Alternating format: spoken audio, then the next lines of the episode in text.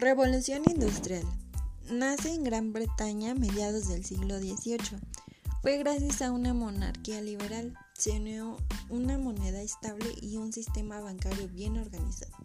Pero en sí, ¿qué es la revolución industrial?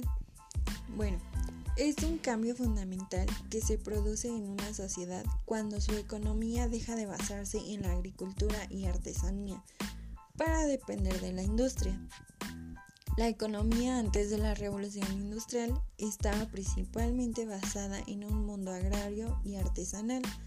Se realizaba el autoconsumo ya que la productividad era muy baja. Por lo tanto, las ciudades eran pocas, pequeñas y poco desarrolladas. Ahora que ya sabemos cómo inició la revolución industrial, podemos observar que en la actualidad los avances industriales de los nuevos desarrollos se acumula de conocimientos y grandes innovaciones.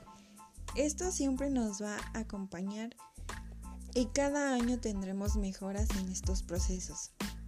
Esto nos favorece y le favorece al país en la economía, ya que con las grandes tecnologías que existen hoy en día se obtienen procesos más fiables, económicos y modernizados, efectuando la economía y haciéndola de su crecimiento.